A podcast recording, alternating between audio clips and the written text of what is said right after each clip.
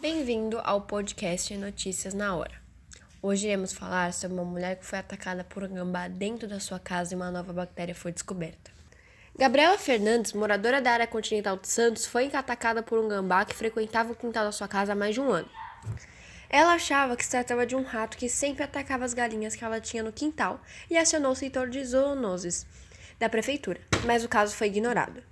Cansada de esperar por uma solução, ela resolveu ela mesma colocar uma ratoeira próxima do buraco que ela tinha no muro do quintal por onde o suposto rato entrava.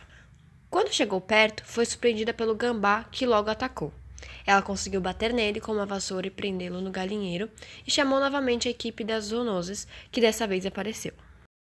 Gabriela foi levada para o pronto-socorro local devido aos ferimentos que apresentava, mas chegando lá começou a ter alucinações, além de febre, dores nas juntas, náusea e brotoejas por todo o corpo.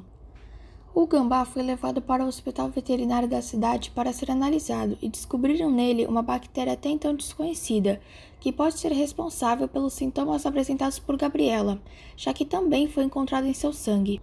Não se sabe se esta bactéria é transmissível entre humanos, por isso Gabriela está sendo mantida em isolamento até que se descubra mais sobre essa doença que está sendo chamada de Skunk 20.